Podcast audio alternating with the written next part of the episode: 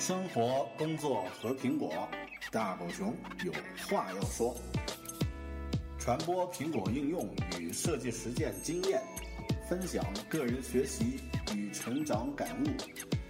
您正在收听的是大狗熊的个人播客《狗熊有话说》，The Bell Big Talk。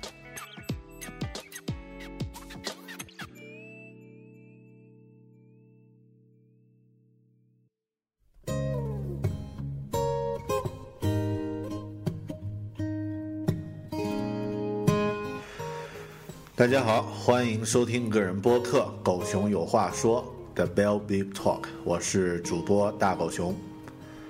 在我的工作室的办公桌上呢，放着一块儿呃板子，这块板子上面呢有红色的这个印刷体，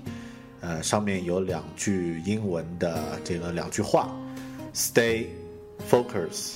and keep running。啊，这句话呢，实际上就是我目前给自己的一个呃鼓励性的一个提醒啊，也可以说就是我的目前的座右铭。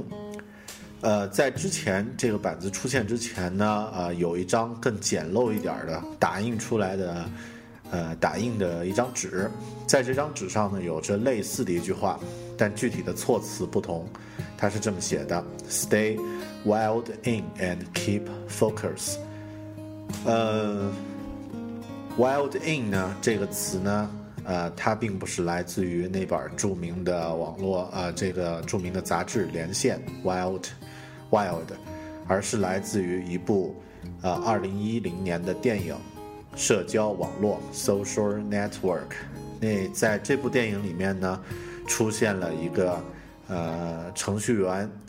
认真工作的状态。那呃，电影里面的角色将它称之为 “wild in” 连线状态。这部电影讲的是社交网络 Facebook 的缔造者马克扎克伯格怎么从一个哈佛大学的大学生创业，建立起数亿的数亿用户这样的一个社交网络帝国的故事。那今天呢，我们在《狗熊有话说》这个播客里面呢，想和大家分享的，实际上也是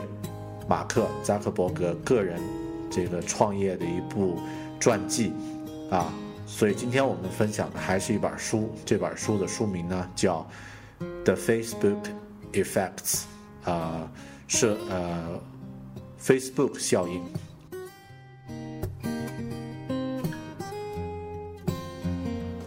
Facebook 效应的英文名叫 The Facebook Effects，啊，Effect。然后它的作者呢叫 David Kirkpatrick，Kirkpatrick，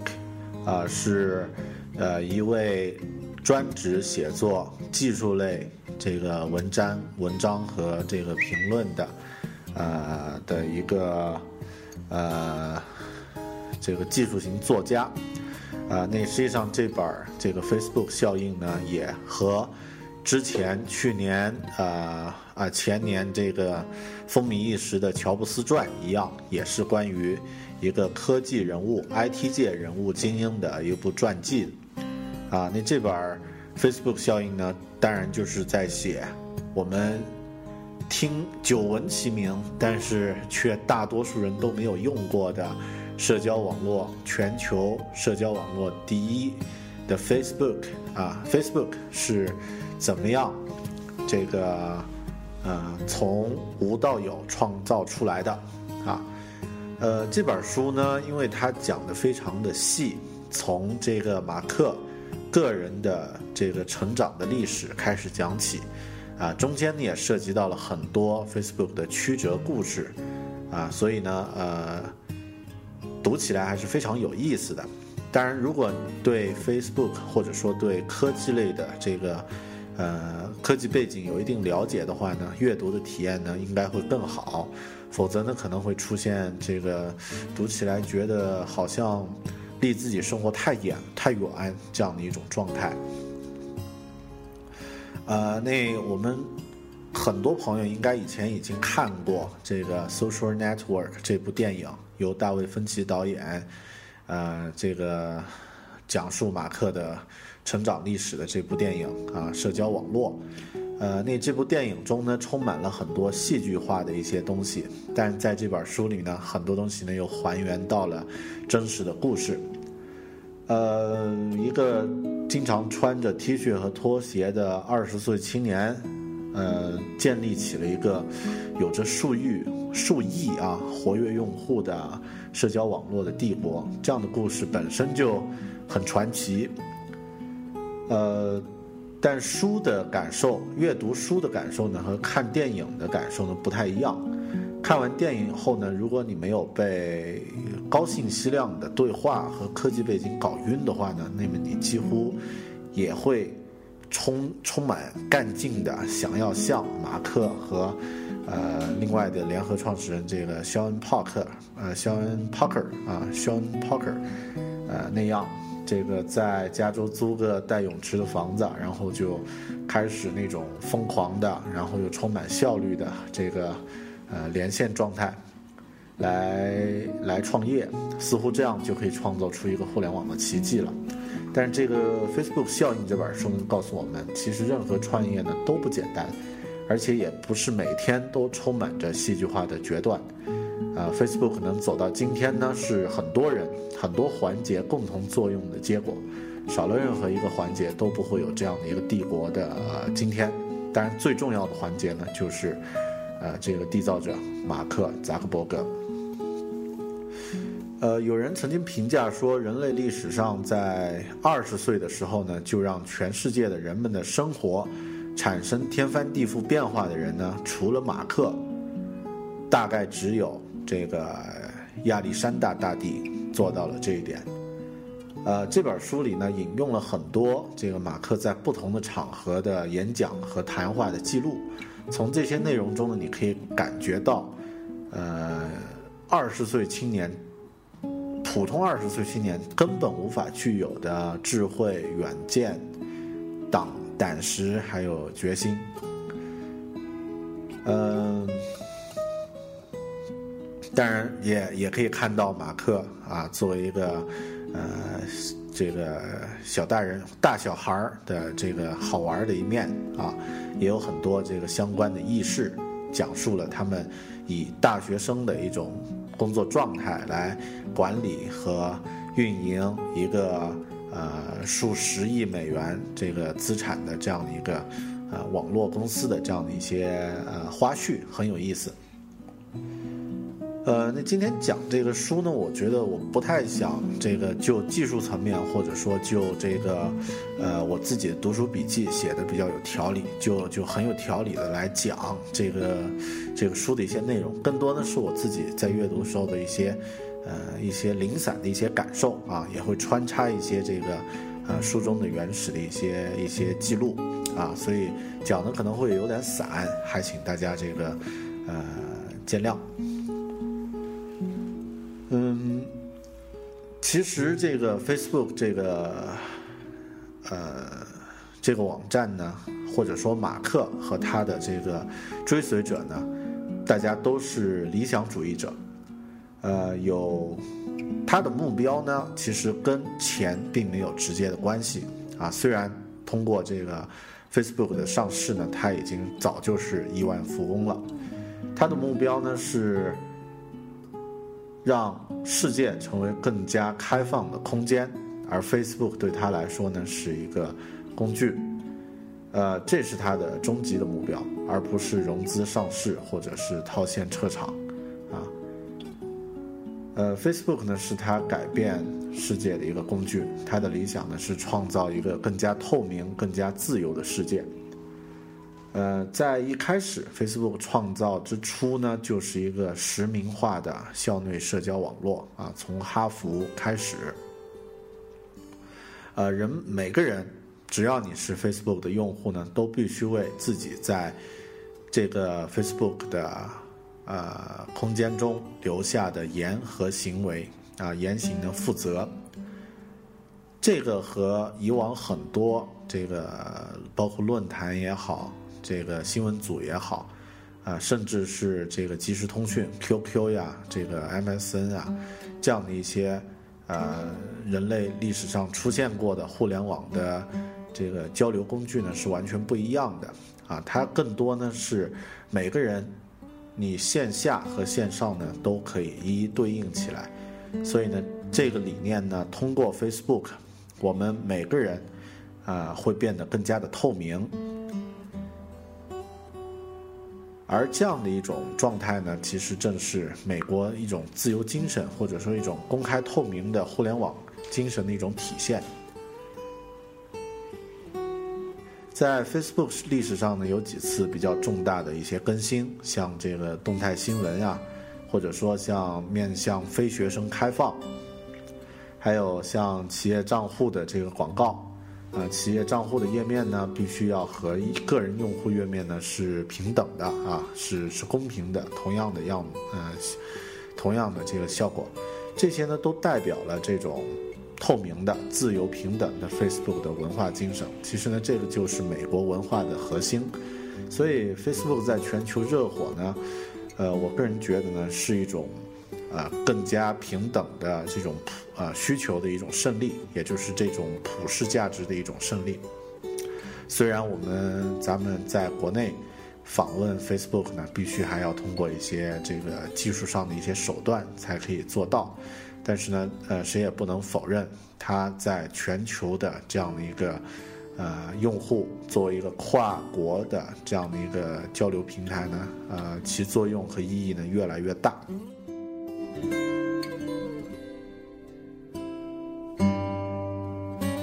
Facebook 在二零零七年呢推出了一项，呃，对外部的开发者合作计划，啊，我们现在大家很熟悉的呢是苹果的这个 App Store 啊，也就是授权给第三方的开发商，开发商呢可以制作、发布自己的这个应用程序放在苹果的这个平台上。实际上呢，这个操作方式呢是 Facebook 提前于二零零七年。这个通过一个叫 F8，叫 Fate 这样的一个会议啊，这样的一个公开的一个呃一个啊一个开发会议呢，来将这样的一个全新的一种方式呢向全世界公布的啊，在二零零七年呢，呃，科技界最大的或者说 IT 界最大的两个大事儿，第一呢当然是这个。呃，苹果的 iPhone 发布，啊，呃，那第二呢就是这个 Facebook 的的这个面向外部开发者的这个授权的开放。实际上，在当时来说呢，呃，第一个事儿反而还比较小，因为当时大家觉得苹果卖个手机嘛，啊，并不是那么那么稀奇的一件事儿啊。那在 Facebook 这个开放的这样的一个外部的。开发者的这样的一个申请之后，这个许可之后呢，产生了众多的应用程序，呃，其中比如说像有一个是谁，呃，我记不清名字了啊，这个他就打算做一个呃德州扑克的这样的一个棋牌类游戏，然后啊，Facebook 的人都说啊，这种游戏啊。次的很，呃，估计还是会有人喜欢，但是呢，这个档次太低了，就拿来打发时间的。结果这个游戏呢，一不小心呢，就，呃，大受欢迎，然后呢，这个从用户手中呢赚赚到了很多钱。后来呢，这个人呢就成立了一家专门做 Facebook 游戏的公司，就是我们现在熟悉的 Zagna。Zagna 啊，呃，后面 Zagna 呢，呃，也制作了。这个 Facebook 上最受欢迎的这个农场系列的游戏，后面呢，咱们咱们都很熟悉的，呃，人人网的开心网的这个开心农场啊，这个包括 QQ 空间上的这个种菜偷菜，实际上呢，最初的来源呢，就是从 Facebook 的这个农场系列啊得来的。当然，当时的这个开发人员，还有甚至一些外部的这个开发者呢，赚到了很多钱啊。包括国内山寨和仿制的这个农场系列，开心农场呢也，呃也赚到了很多钱。那当时这个在做呃推出这个外部开发者合作计划的时候呢，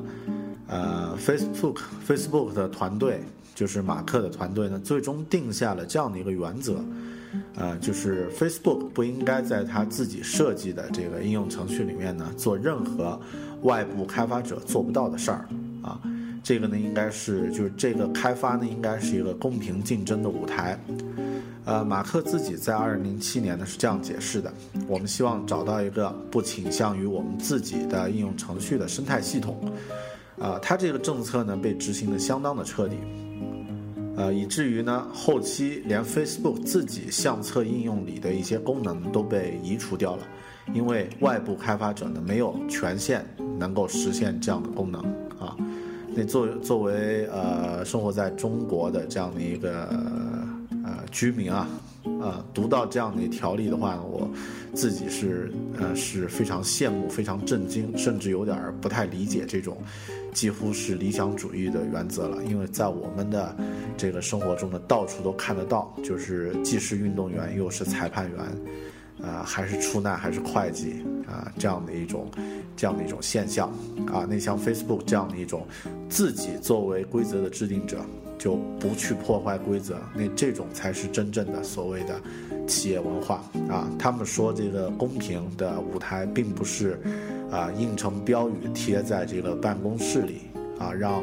员工去背或者做成员工手册让别人去记的。更多呢是让大家从行为中自动自发的去感受，啊，既然你说是公平竞争，啊，那，呃，就要做到，把自己能够有权利去做的，别人呃做不了的这个事儿呢，都给他砍掉，所以这一点都非常敬佩，呃，敬佩这个，嗯，不是说敬佩马克啊，敬佩这个 Facebook 的这个团队。呃，咱们中国有说这个企业文化，经常喜欢说企业文化。实际上呢，所谓的文化的标语呢，只是油漆啊，而真正的企业文化呢，是铁锈，是铜绿，它是自动产生的，通过行为来产生的，而且呢，它更加的优美啊，更加的令人难忘。那这个呃，Facebook 的这个对外部开发者这个协议，在这个书里面呢，用了一些章节来写。那这个地方呢，让我感受颇深，所以在博客里面呢，专门和大家分享一下。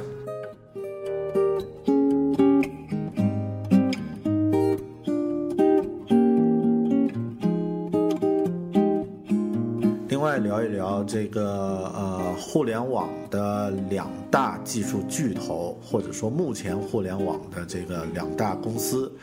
，Google 和 Facebook 分别代表的这个技术趋势。这里为什么我不说苹果呢？因为严格来说，苹果并不是一家互联网公司，啊，它严格来说呢是一家呃提供软件硬件服务的。是基于移动设备的这样的一家公司啊，那包括它的这个呃笔记本也好，手机也好，这个 iPad 也好，呃这个随身音乐系统这些呢都属于这个移动设备啊。呃，真正意义上的互联网公司呢，应该是像 Google 和 Facebook 这样啊，它并不生产实际的产品。呃，但是大家可能说，Google 也做 Google TV 啊，那咱们这个就不说这个问题。呃，整体来说呢，这是两家呃目前规模超过百亿美元的这个估值，市场估值超过百亿美元的这个呃针锋相对的两家公司。那这两家公司呢，从呃从这个企业的内核到他们的行为都非常的不一样。呃，Google 呢是一家呃。致力于信息的这样的一家公司，它的模型呢认为信息还有规整这个来自全世界的信息呢是最重要的事儿，呃，所以呢，它就比如说他们要做这个地图，地图的软件就会发射卫星去拍摄这个呃平面的这个地面信息，他们要做这个地图软件中的这个增强的呃效果。或者增强的内容呢，就会派出这个街景车，去一条街一条街的去扫街，把这个每一个街景的这个信息呢，全部录入到 Google 地图中。他们要去做这个数字化的图书馆的信息呢，就会把所有的这个呃历史书籍文化书籍呢全部扫描，然后收录到这个网络里面。呃，也就是说，通过 Google 呢，我们通过 Google 呢，我们可以呃最大程度的了解这个世界上的实体的这些信息啊。你可以呃不用真正出门搜索一下这个呃月球，就可以看到月球的效果啊。你可以搜索一下达芬奇，就可以看到达芬奇的作品。那这些信息呢，通过搜索呢，也会带来很多的这个呃。广告，所以 Google 呢是通过这个信息的整合，然后，呃，通过提供这个信息的检索啊，从而产生这个巨大的流量，再把流量转化为广告的这个收入的。其实它是一家以信息为产品的广告公司，但是呃，Facebook 呢和它完全不一样。通过 Google 呢，我们可以找到达芬奇的作品，但是我们找不到。呃，比如说你你的朋友张三正在这个 Facebook 上面有自己的页面，你是不能通过 Google 找到张三的在 Facebook 上他喜欢什么样的音乐，他昨天发了一些什么样的照片他有哪些朋友，他的朋友分别是什么样的性格的啊，他自己呢去过哪里，这个家庭情况怎么样啊？也就是说，Google 呢是找不到人和人之间的。现代人和人之间的联系的啊，那 Facebook 上面呢有几亿用户，这几亿用户呢每个人都有自己的关系网，每个人每个用户呢都有自己的喜好，都有自己的这个生活的点滴，通过 Facebook 呢，互相之间建立起了这样的一些联系，所以呃，Facebook 的价值核心呢是人，人才是最重要的东西。这个世界上的人和他们自己组织起来，才是最重要的事情。所以这两家公司呢，完全不一样。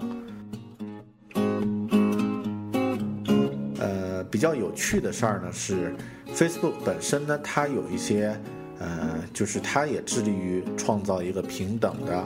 这个没有障碍的一种啊聚合交流的一种一种氛围。所以呢，经常当它有一些新的功能。改版呃更新的时候呢，就会有很多 Facebook 的用户呢组织起来，变成一个小型的一个群组来吐槽，来呃这个抗议 Facebook 的一些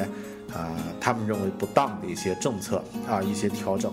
而 Facebook 的这个管理人员呢啊也只能这个呃去接受这样的一些呃这样的一些抗议和这个反对。而不是说运用自己的这个权权限或者运用自己的技术能力呢，去将这样的一些团体屏蔽或是蒸发，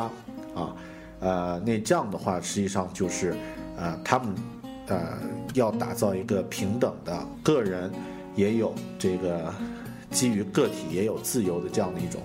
这样的一种氛围。那是我认为呢，这样的一种氛围呢，最终呢才是互联网文呃互联网的这个文化的。呃，核心基于个体的自由，这才是网络的这个核心的呃意义，也是真正网络化的一个未来啊，也是我期待的一个未来。啊，另外分享几个呃在书里面摘录的一些语录啊，一些这个呃原原话啊，和大家分享一下。第一条呢是这个 Facebook 的啊价值观啊，是马克的一句话，他这么说的，呃，试图去创造未来几十年内产生价值的东西才是正确的决策。我们的许多改变都是基于这样的一个时间跨度来决定的啊。那他并不是说我今天做一个公司，明天做到上市，后天就。这个套现，大后天呢就去太平洋开游艇啊，这个度过下半生的豪华生活了。他的目标呢远远比这个要大，啊，那这样的话，呃，是的确值得钦佩啊。二十岁的这个 CEO。第二句话，我每天都在问自己，我在做的事情是我所能做的最重要的吗？如果不是这样，我们就已经将这个公司做到了一个足够好的水平了，我就不用再做现在或是其他的工作了。这在过去呢是很多人问我的，为什么我们当年不把公司卖掉，然后就可以到处去玩了？所以你现在面临这样的一个什么对你最重要的问题？除非我觉得现在我在做最重要的事儿，否则我就无法觉得自己的时间花费的对。而最重要的事情呢，就是这个公司。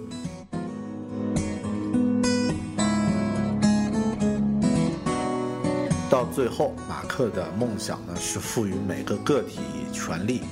对他自己来说，Facebook 能解决的最重要的问题，就是给人提供工具，使他们能够更有效的交流，并更好的生活。最终的目标呢，是在大型商业和政府机构呢获得大量的计算信息资源，帮帮助用户个体不再受压制，这是他的终极目标。呃，接下来是这个。Facebook 的董事会的成员叫 Peter Thiel 啊，这个彼得泰尔，他说的一句话，呃，我喜欢 Facebook 模式的原因，是因为它以真实的个人为中心，是，呃，你不但可以在自己的固有语境中，还可以在固有语境之外和其他朋友建立友谊，开拓关系。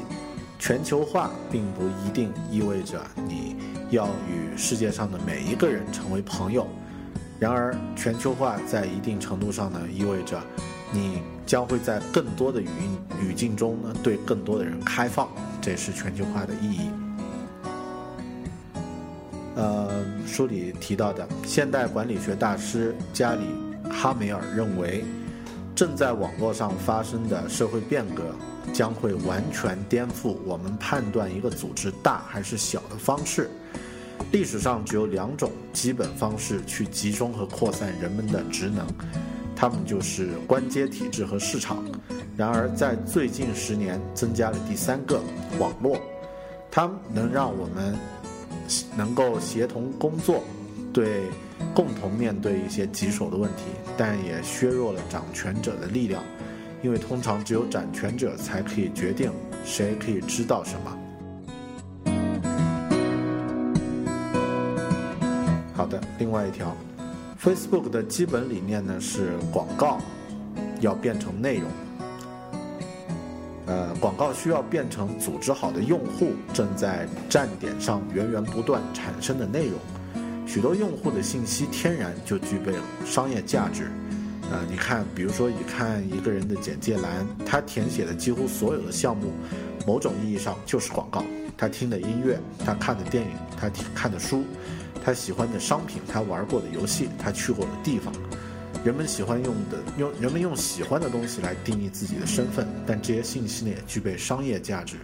所以呢，通过这种方式，一样可以产生盈利，一样是一种盈利模式。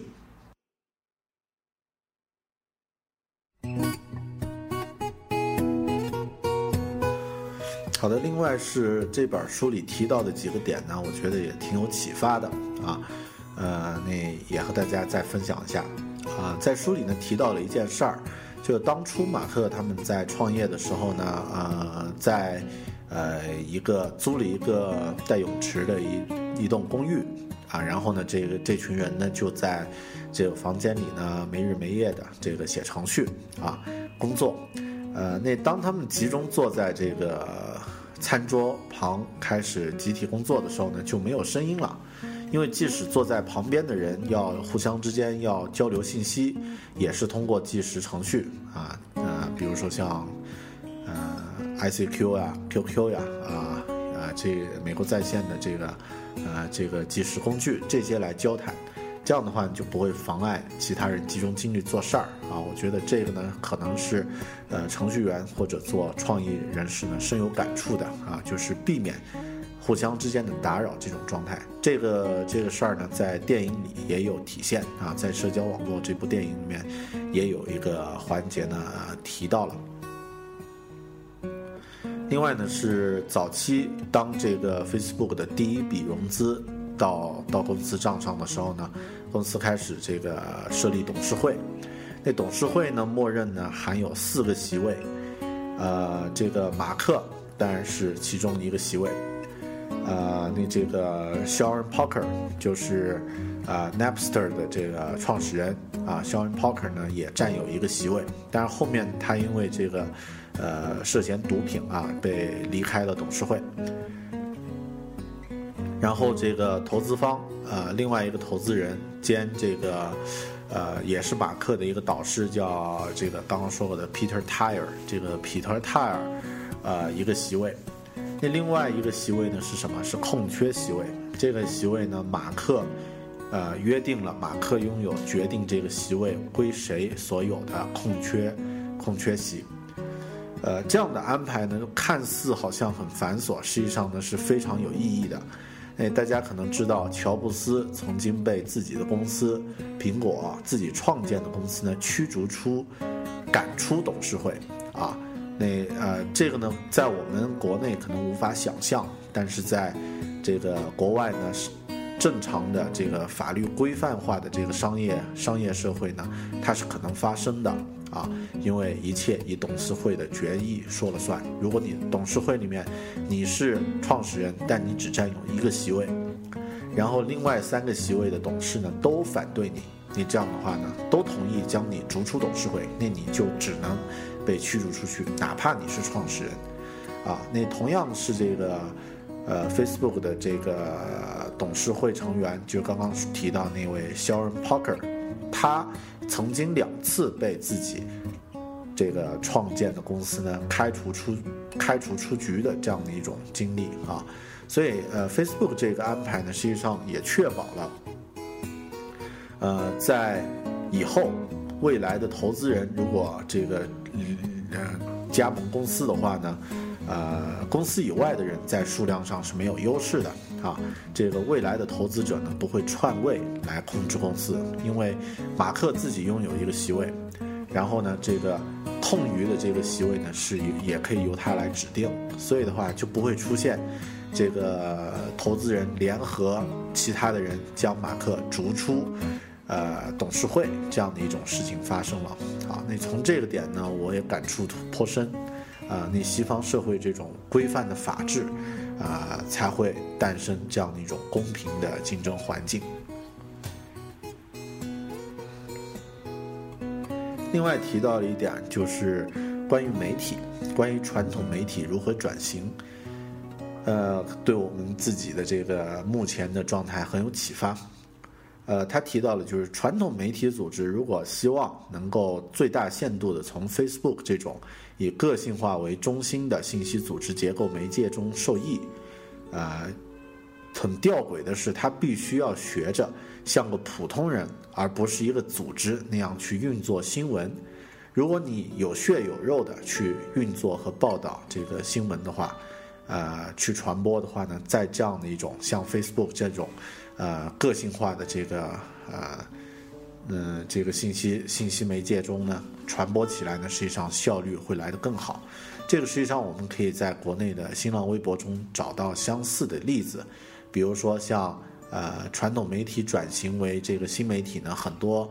这个杂志和报纸都在做，但是像这个新周刊或者像其他的一些这个。呃，这个媒体呢，他做的这个方式呢，就很有个人的风格，那就很受欢迎。同样的，像有一段时间那个人民日报呀，人民日报的微博经常会以这个呃个人的角度啊站出来评价和评论一些呃当前网络的一些热门事件啊，那他的这个文字和感觉呢，都是站在个人的一个立场，所以。也非常的受欢迎。那这一点呢，我想是作者对作者的这个观点的一个，呃，一个有力的一个支持。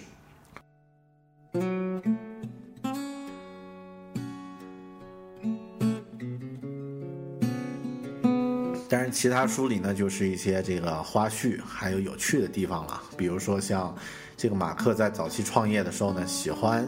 呃，在屋子里，呃，用，呃，这个传统的。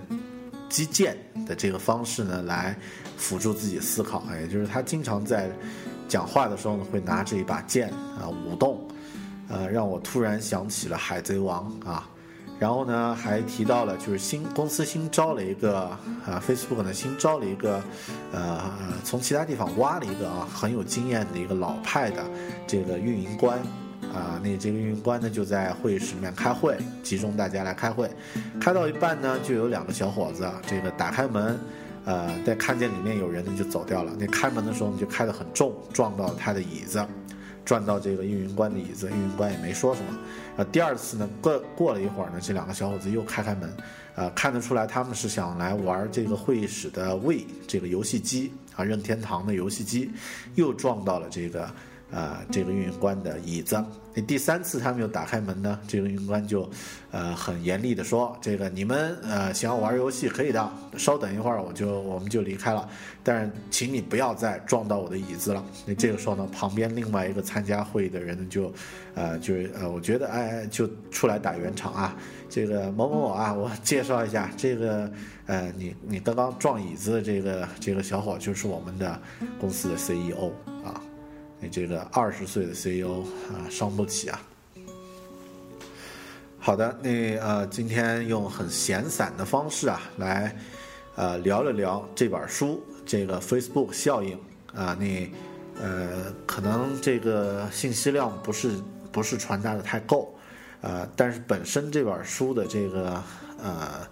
内容呢，或者说它的这个结构形式呢，和这个其他形式的这个人物传记差不多，啊，那里面也充满了各式各样的人物，还有时间，呃，那我，呃，因为不想在这里啰嗦半天关于这个书的具体细节，所以呢，更多关于这个呃一些呃故事细节的东西呢，我就不在这儿分享了，还是聊了一些这个呃个人阅读的一些感受。如果大家对这本书感兴趣呢，可以去找来看一看。啊，书名呢叫 Facebook 效应，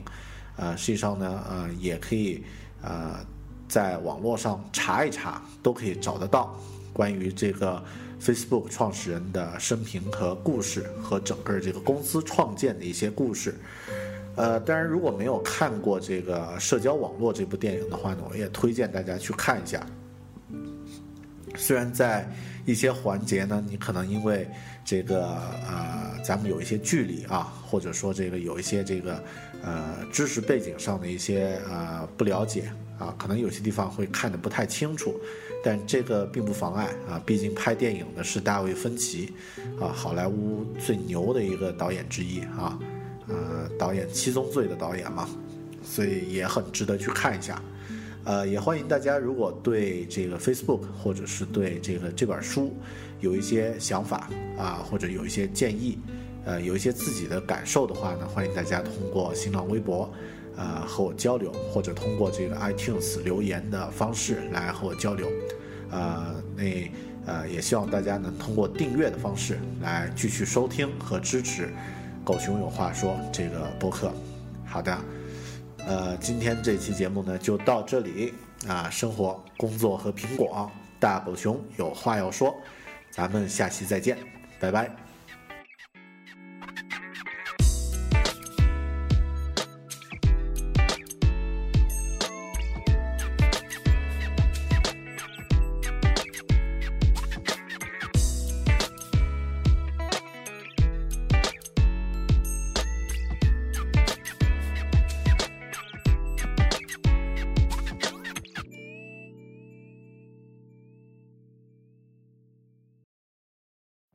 Every day,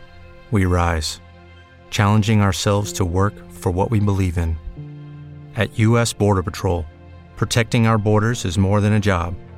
it's a calling. Agents answer the call, working together to keep our country and communities safe. If you're ready for a new mission, join U.S. Border Patrol and go beyond. Learn more at cbp.gov/careers.